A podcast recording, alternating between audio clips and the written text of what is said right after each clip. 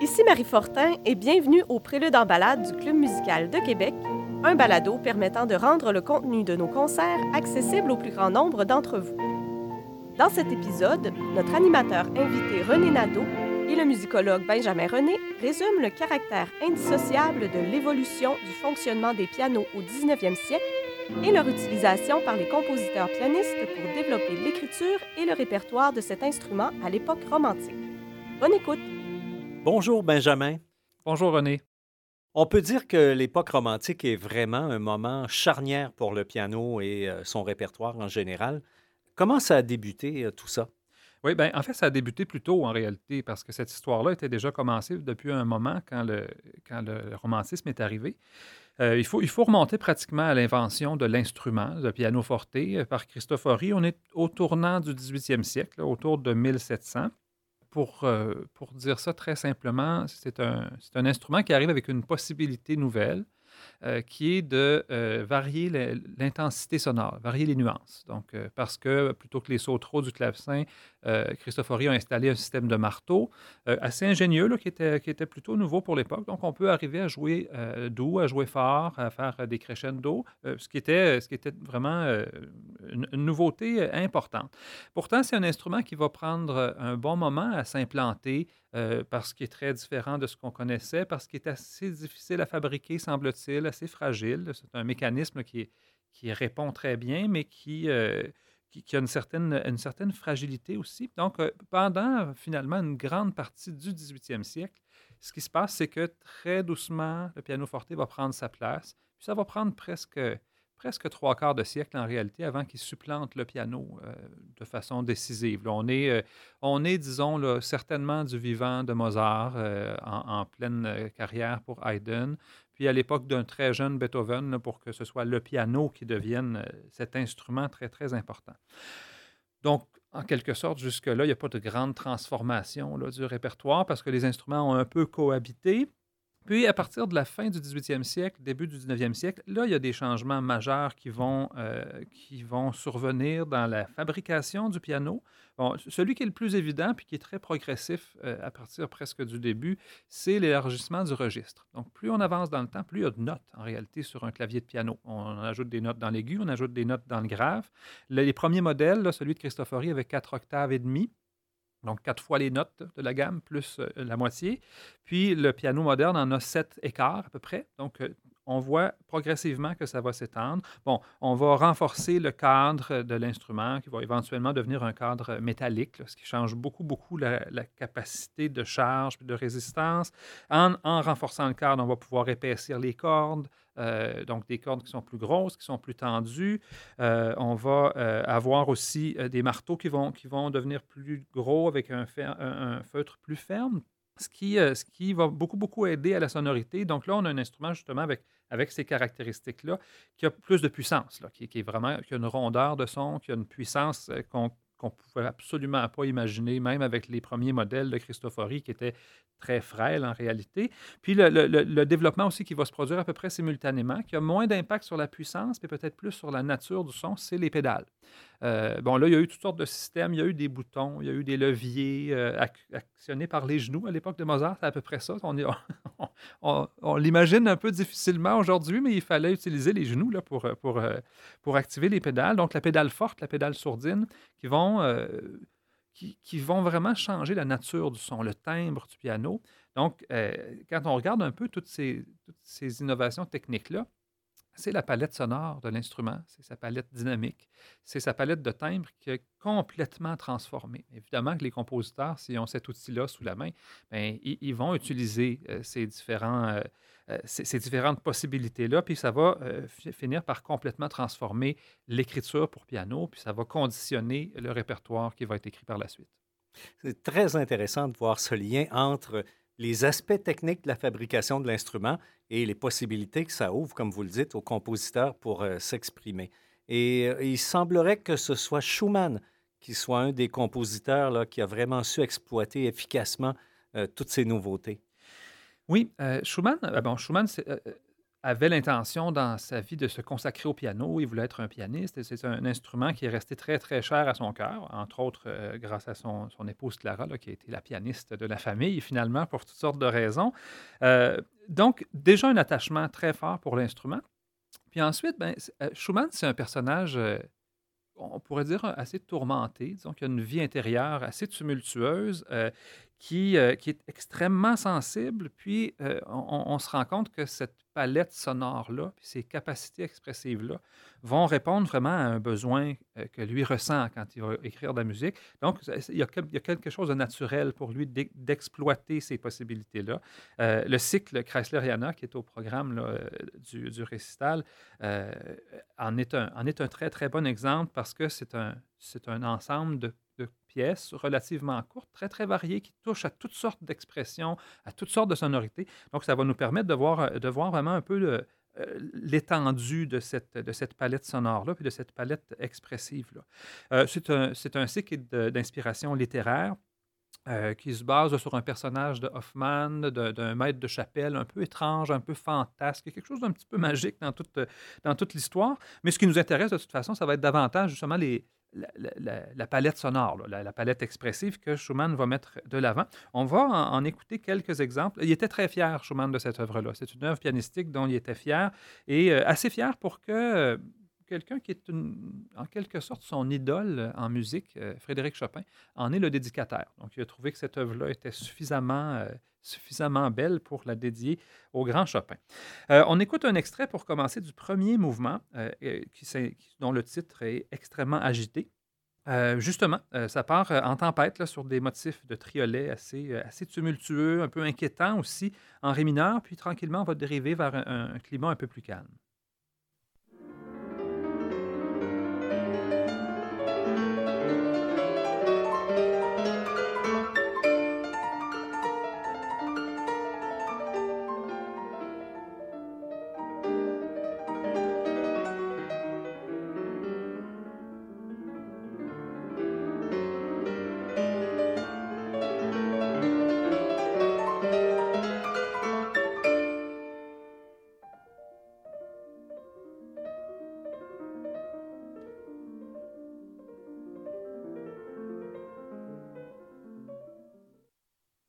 Le deuxième mouvement, assez contrastant justement, s'intitule Très intime et pas trop rapide. on va être dans une autre atmosphère. C'est un, mouvement qui est assez élaboré, euh, dont il était très très fier aussi, euh, où on va entendre d'abord une mélodie très très chantante.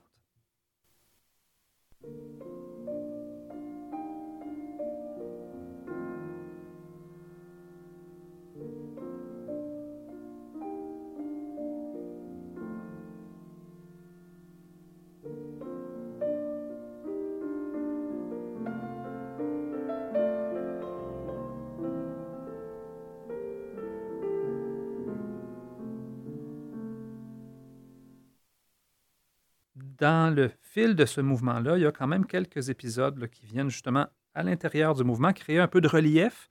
Euh, le morceau étant assez long, Schumann a sans doute ressenti, ressenti le besoin d'amener un peu de variété, justement.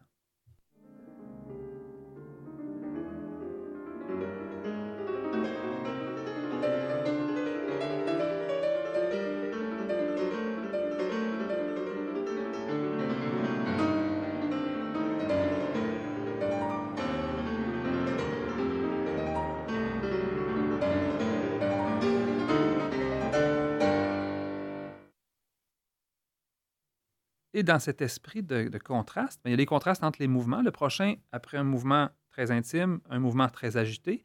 Puis à l'intérieur même du mouvement, toutes sortes de passages. Ça, représente justement le personnage euh, de Chrysler dans le, dans le, texte d'Hoffman, euh, où on nous dit euh, que le personnage, justement, fait des apparitions et des disparitions inopinées, ce qui le caractérise, parce qu'il vient d'on ne sait trop où, puis il y a quelque chose d'un peu, d'un peu mystérieux derrière cette, cette idée-là.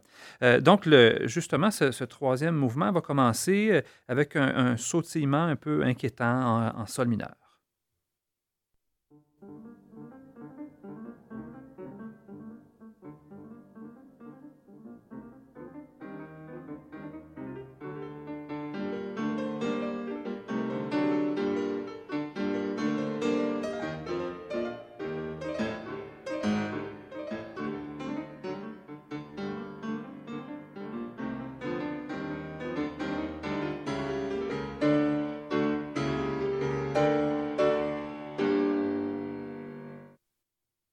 Un peu plus loin, on change complètement d'atmosphère pour aller vers une sorte d'enchevêtrement de gamme en majeur, assez lente, un peu confuse, comme si on était dans un rêve en quelque sorte.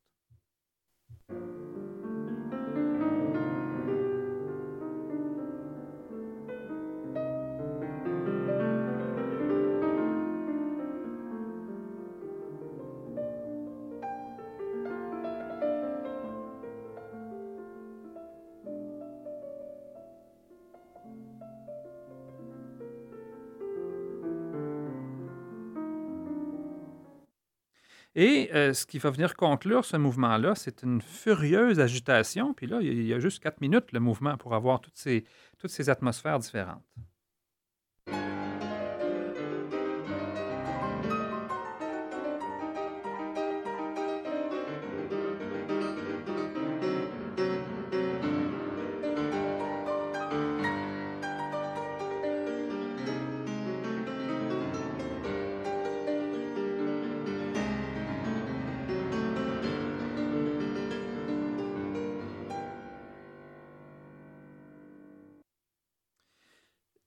Personnage d'Hoffman parle euh, à certains moments du récit de l'état euh, de, mélancolie ou de, fatigue émotionnelle dans lequel le laissent certaines phrases musicales. Euh, puis probablement que le, quatrième mouvement, avec son côté mélancolique, représente cet état un peu de lassitude et de plénitude à la fois.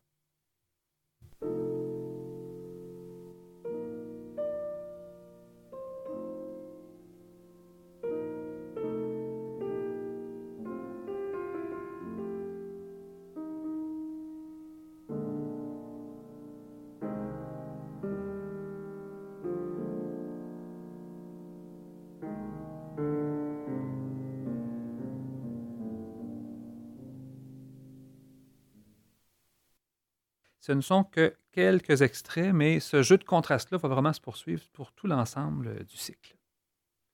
Donc, on peut comprendre qu'en prenant conscience de toutes ces possibilités euh, de leur instrument, il y a plusieurs compositeurs pianistes qui ont voulu explorer d'autres univers sonores et ce qui aurait euh, lancé une vogue très importante de la transcription.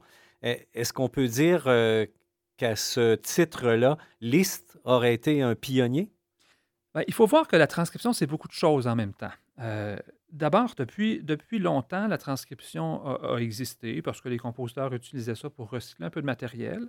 Ensuite, euh, bon, euh, au 19e siècle, il y a une, il y a une diffusion du piano. Le piano va entrer dans les maisons parce que sa fabrication va s'industrialiser, les coûts vont baisser beaucoup, puis ça va devenir le, le piano industrialisé va devenir un instrument relativement abordable. Donc, euh, un peu tout le monde a un piano, mais comme on est, euh, comme on est très longtemps avant l'invention de l'enregistrement, mais le piano va être une façon de découvrir le répertoire. Donc, on va trouver des transcriptions faciles, mettons, là, euh, de toutes sortes de répertoires, de la musique vocale, de la musique pour orchestre, de la musique de chambre, des, des, des airs d'opéra que les gens, parce qu'ils n'ont pas de tourne-disque à la maison, ben, qui vont pouvoir entendre. Des fois, ça va être en piano deux mains, des fois, ça va être en piano quatre mains, ce qui permet de répartir l'effort un petit peu.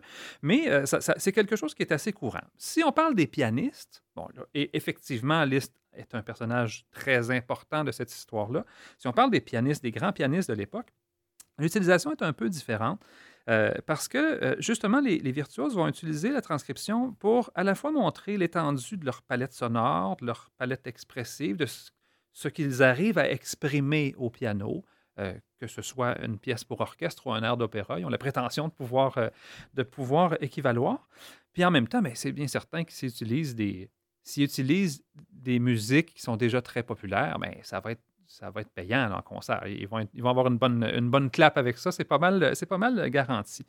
Euh, les réactions n'étaient pas toujours, pas toujours très, très favorables parce qu'il y avait pour certains là, qui étaient habitués à des récitals un peu plus, disons, variés. Puis quand on voulait une pièce d'orchestre, on mettait un orchestre. Puis quand on voulait une chanteuse, on mettait une chanteuse. Bon, que, le, piano ose faire tout ça, ça pouvait sembler un peu outrecuidant euh, à certains, mais euh, la, pratique était très, très répandue. La moitié de, la production de Liszt euh, est constituée de transcription. Donc, la moitié d'œuvres originales, la moitié de transcription. C'était vraiment une pratique courante dans laquelle Liszt est beaucoup, beaucoup réalisé comme compositeur et comme pianiste. Dans le récital de Babayan, on pourra entendre plusieurs transcriptions de leader des œuvres vocales de Schubert. Euh, qu'est-ce que ce choix signifie de la part de Liszt? Mais en fait, c'est que ce choix-là, parce que ce n'est pas toujours ce qu'il fait, mais dans ce cas-là, c'est vraiment pour aller dans la palette de l'intimité. Euh, ce qu'il cherche à explorer, c'est euh, justement le, Bon, puis en plus, là, les, textes choisis, c'est vraiment des textes de l'intimité. C'est des personnages qui sont seuls, euh, qui se parlent un peu à eux-mêmes. C'est leur monde intérieur, c'est leur, euh, c'est leurs sentiments euh, profonds qui vont, qui vont exprimer. Donc, on est dans une palette plutôt de nuances, de délicatesse, même s'il y a des vagues d'intensité, parce que c'est une musique qui s'y prête parfaitement bien. le, le, premier le premier dont on va parler, euh, Der Müller und der Bach, Le Meunier et le Ruisseau, c'est un extrait de La Belle Meunière, qui est un cycle de leaders euh, de Schubert, justement. C'est l'avant-dernier euh, des, leaders du cycle. Bon, si, si, on veut résumer un peu, là, ça raconte l'histoire d'un protagoniste qui part un peu à l'aventure, qui va rencontrer la, l'amour de sa vie, si on veut, euh, et qui va finalement euh, être bien déçu parce que ça ne, ça ne mènera pas là où il voulait. Bon, puis pendant tout le récit, le ruisseau est son confident, est un peu son compagnon de route. Il longe ce ruisseau-là pour euh, faire les rencontres. Puis, ben, évidemment, c'est lui qui se confie au ruisseau. Mais dans l'avant-dernier euh, texte, on se rend compte a quelque chose peut-être qui tourne pas rond parce que là, c'est le ruisseau qui se met à lui répondre. parce que euh, jusque-là, le ruisseau lui répondait par des murmures euh, dans la partie de piano. Mais là, le, ruisseau prend la parole. C'est son texte à lui. Donc, on va voir un peu, avec deux extraits, un peu ce, contraste-là. D'abord, le, premier extrait, c'est le protagoniste qui est un peu au désespoir, dans une grande, grande lourdeur, qui va confier sa tristesse que son amour n'ait pas répondu à ses attentes.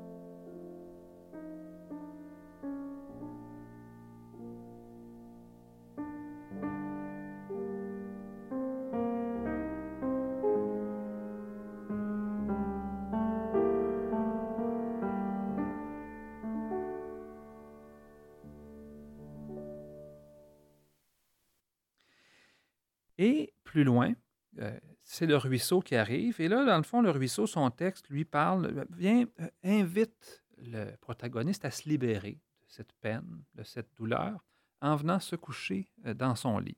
Comprend bien l'image de se coucher dans le lit du ruisseau, bien évidemment.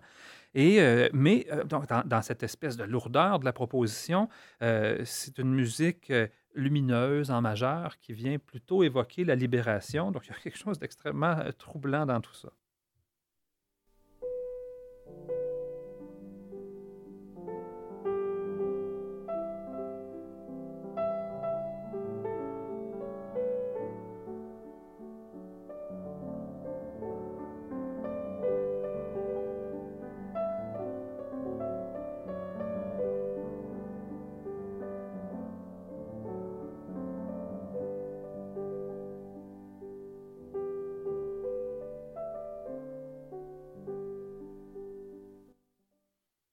Ajoutons quand même que dans le dernier lead du cycle, euh, c'est seulement le ruisseau qui chante et c'est une berceuse. Donc le message est euh, passablement clair. C'est un, peu le même univers avec euh, Marguerite Aurouet, un texte très célèbre, extrait du Faust de Goethe, où on a une jeune, une jeune femme, une jeune fille qui attend désespérément son amoureux. C'est vraiment l'attente amoureuse, le désir amoureux, et qui file la laine à son rouet. Euh, qu'on entend très, très clairement, euh, le rouet mélancolique euh, en mineur qui marque l'espèce de monotonie de sa vie sans son amour.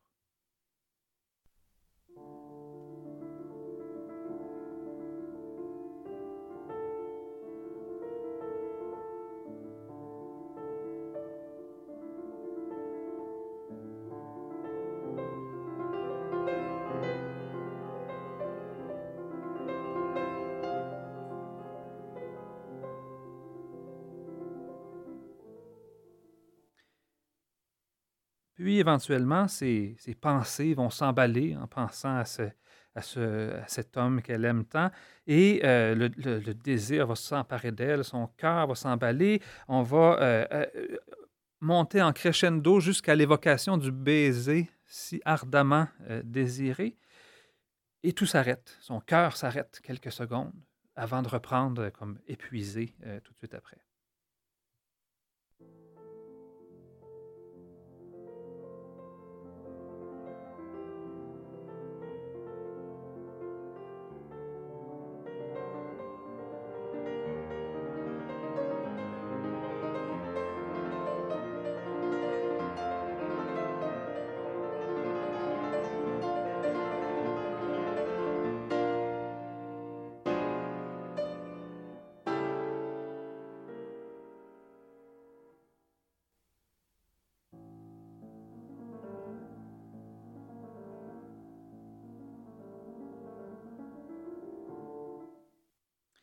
Donc, on voit bien comment Liszt choisit pour avoir tout un, terrain d'expression euh, intense qui vont toucher son public. Liszt n'a pas écrit que des transcriptions. Euh, dans ses œuvres originales, est-ce que son utilisation du piano est différente? Qu'est-ce qu'il cherche à y mettre de l'avant finalement? Bien, il, faut, faut, voir que Franz Liszt, c'est l'archétype du compositeur pianiste virtuose. C'est une star, c'est un personnage extrêmement flamboyant.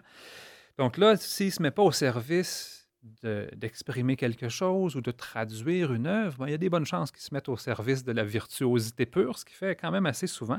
Euh, dans l'œuvre dont on va parler, ben, là, c'est une balade, c'est une forme qui est très libre, donc c'est un peu une carte blanche où il va pouvoir déployer, bon, pas seulement de la virtuosité, mais disons des effets un peu au sens large. Parce que dans l'évolution du piano avec Liszt, c'est un peu ce qui vient amener, donc oui, on va développer la palette expressive, mais on va développer aussi des manières de mettre de l'avant la palette sonore. Ça prend euh, toutes sortes de, formes. Bon, pour la virtuosité, ça va être des trilles, des gammes, des arpèges extrêmement rapides, des doubles notes, des traits en octave, etc. Mais il y, a aussi toutes sortes de techniques pour travailler sur des effets sonores, des trémolos dans les graves, des, euh, plans superposés, donc plusieurs strates musicales différentes. On, présente souvent des caricatures avec un liste à trois mains. On parle de piano trois mains dans l'écriture. C'est une façon de l'identifier. Euh, souvent, ça va être écrit sur trois ou quatre portées différentes. Euh, l'utilisation des pédales aussi, qui est un peu impressionniste parfois, qui vient volontairement embrouiller certaines choses. Il, donne une espèce de, portée poétique à certaines, à certaines sonorités euh, du piano. La, la, balade numéro 2 en si mineur, qui date d'ailleurs de, la même époque que la sonate en si mineur, euh, qui n'a peut-être pas la, même dimension, très, très organique puis très impressionnante, mais euh, qui, est au même stade, disons, d'évolution pianistique dans, l'écriture de, de, Liszt, va justement euh, mettre de l'avant un peu ces éléments-là. Euh, dès le départ, on entend cette espèce de chaos dans les graves avec de la pédale, donc c'est justement ces trémolos de basse, puis des superpositions de plans avec tranquillement une mélodie qui va émerger de ce chaos-là, qui va s'organiser, qui va se discipliner pour déboucher sur quelque chose de plus, de plus lumineux et de plus tendre.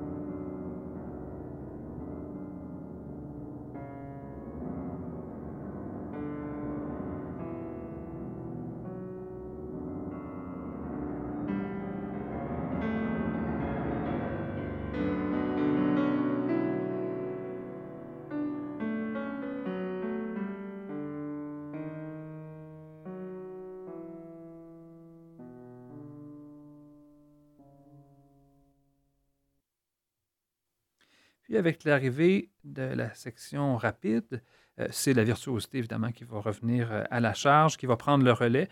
Un autre ingrédient qui, à coup sûr, va savoir euh, captiver l'auditoire.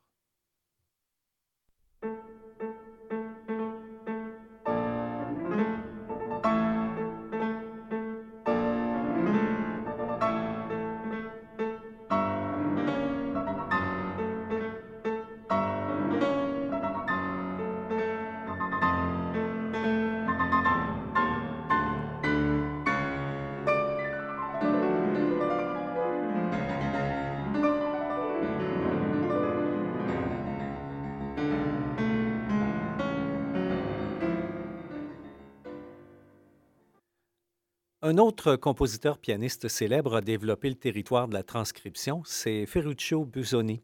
Est-ce qu'il est dans la lignée de Liszt? Oui, on peut, on peut vraiment dire que c'est une sorte de descendant de Liszt. Ils ont une, une grande différence d'âge quand même, là, pratiquement pratiquement une cinquantaine d'années, donc c'est vraiment quelques générations d'intervalle, mais, euh, mais euh, oui, on, peut certainement penser que Busoni est une sorte de, successeur euh, légitime de, de, Franz Liszt. Euh, bon, euh, a quand même une production originale impressionnante, mais aujourd'hui, c'est ses transcriptions qu'on connaît le, plus, sans aucun doute, en particulier ses transcriptions de Bach, euh, les fameux Bach Busoni qu'on voit dans les, dans les enregistrements de plusieurs très grands pianistes du 20e siècle. on est, bon, on est avec la chaconne qui va nous servir d'exemple, la chaconne série de la partita pour violon numéro 2 de Jean-Sébastien Bach. Euh, on est avec une œuvre que, euh, que a transcrite à la fin du 19e siècle, en 1893. Euh, à ce moment-là, ça fait quand même ça fait quand même un bon demi-siècle qu'on a commencé la redécouverte de l'œuvre de Bach. C'est devenu quelque chose d'assez courant. Ce qui est intéressant aussi, c'est que ça, dénote un peu un esprit de l'époque. On voyait Bach comme une grande figure euh, monumentale, puis on avait tendance à faire des interprétations monumentales aussi. Ça, a beaucoup, beaucoup changé euh, dans les 50, 60 dernières années, mais à cette époque-là, c'était vraiment la, vision qu'on avait. Puis les transcriptions de Busoni sont tout à fait euh, dans, cet esprit-là, pour rendre cet hommage à un grand monument qui est Jean-Sébastien Bach. Euh, ici, ben, avec la chaconne, il y a un esprit, un, effet un peu hypnotique parce qu'une chaconne, c'est une répétition inlassable d'une espèce de séquence à laquelle on va euh, on va imposer des modifications, des variations au, fil, euh, au fil de, la pièce. Donc, euh, ça donne lieu à toutes sortes de contrastes rythmiques, mélodiques, de contrastes d'intensité. Donc, là aussi, pour mettre de l'avant ce piano hyper romantique euh, d'un Busoni de, de, fin de siècle, ben, on, a, on a vraiment un terrain de jeu très, très, très, très fertile. Euh, on, écoute d'abord le tout début avec euh, un, énoncé du thème euh, sobre mais majestueux, justement.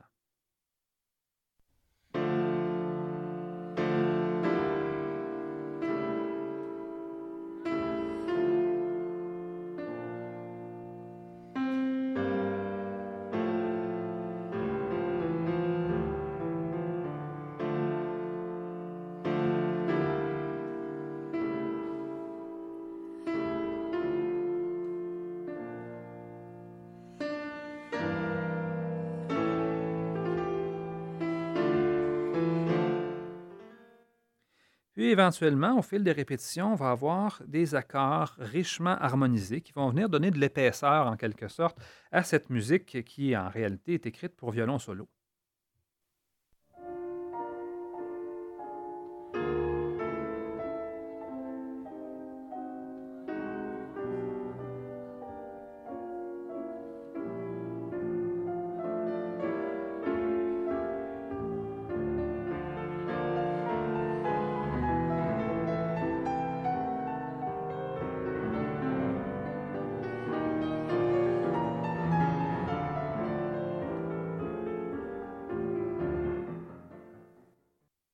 Éventuellement, ben, c'est la virtuosité qui va arriver, qui n'est pas quelque chose qui est, inexistant chez Bach, bien au contraire, mais qui ici va être un peu magnifié euh, par Busoni, puis dans ce cadre aussi euh, où il fait vraiment résonner euh, puissamment l'instrument.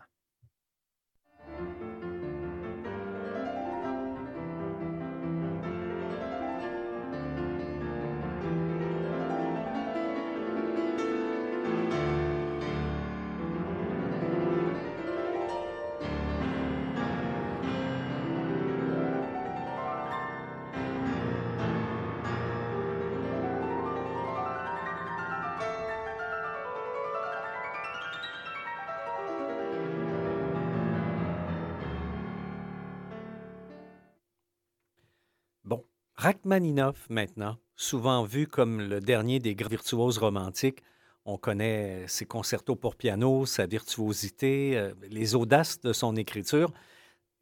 Qu'est-ce qu'il apporte à cette large palette du piano euh, romantique, euh, ben, post-romantique dans son cas? Oui, avec Rachmaninoff, effectivement, un post-romantique.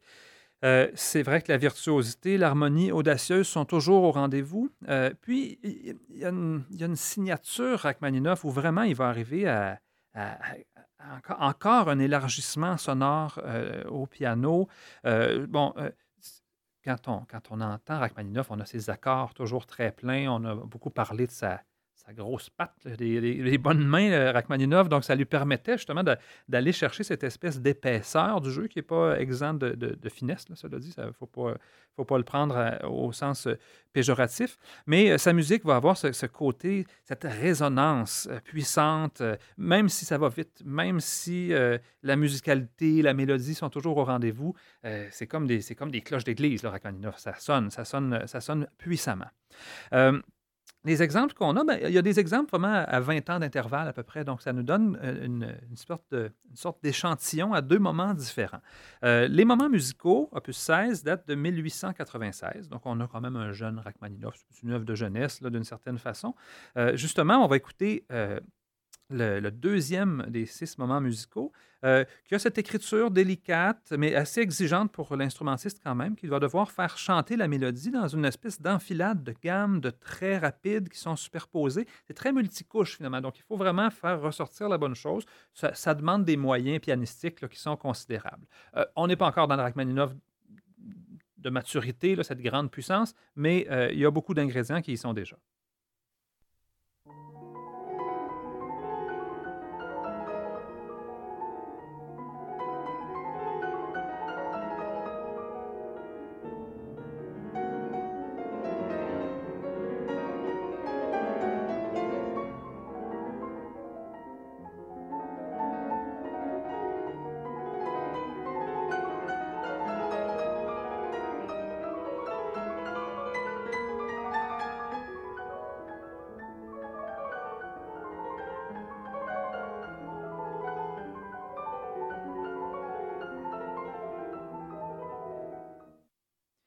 Et dans le, sixième moment musical, là, vraiment, c'est les grandes cloches de Rachmaninov qui apparaissent dès les, premières mesures, des basses qui grondent, des arpèges sous forme de trémolo, puis tranquillement, cette mélodie euh, à la Rachmaninov euh, émouvante qui va émerger.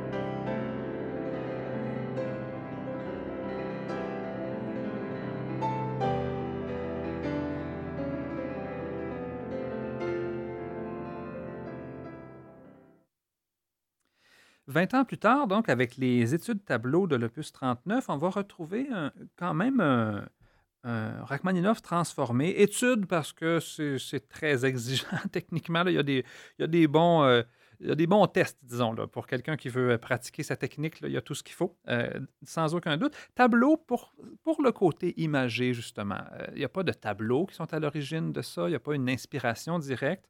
Mais clairement, y, a, il y a quelque chose de dans la musique qui propose des images, qui propose des, euh, des, euh, des expressions diverses euh, qui, qui nous amènent un peu plus loin. Il y a quelque chose de poétique, sans l'ombre d'un doute aussi.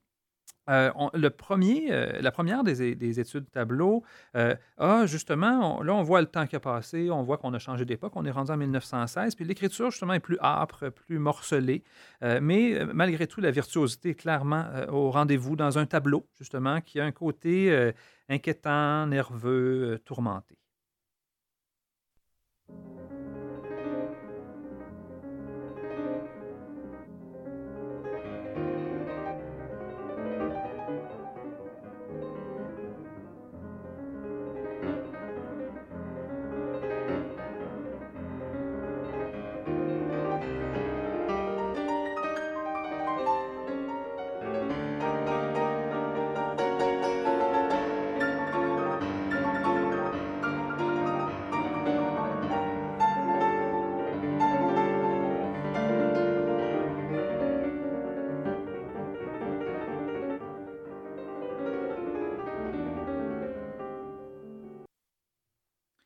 Et on va conclure ce balado en écoutant probablement la, plus connue des études tableau, euh, qui a cette mélodie fiévreuse et passionnée qu'on associe euh, naturellement à Rachmaninoff, les accords martelés, les basses sonores. Là, c'est le piano qui résonne dans toute sa, toute, sa rondeur, toute sa profondeur, toute sa finesse et toute sa puissance. Donc, euh, on, est avec le dernier des grands romantiques et il va bien nous le faire entendre euh, avant de, avant de partir.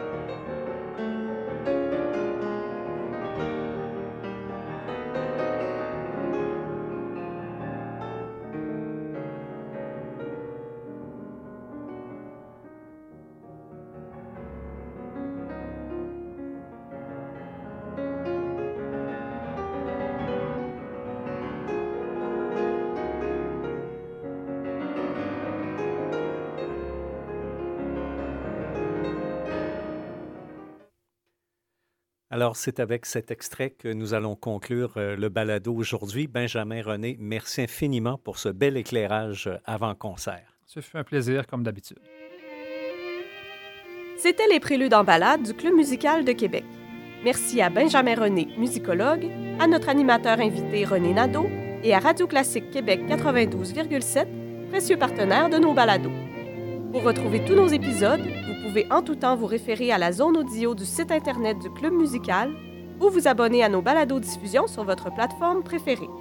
Ici Marie Fortin, je vous donne rendez-vous au Palais Montcalm pour notre prochain concert. À bientôt!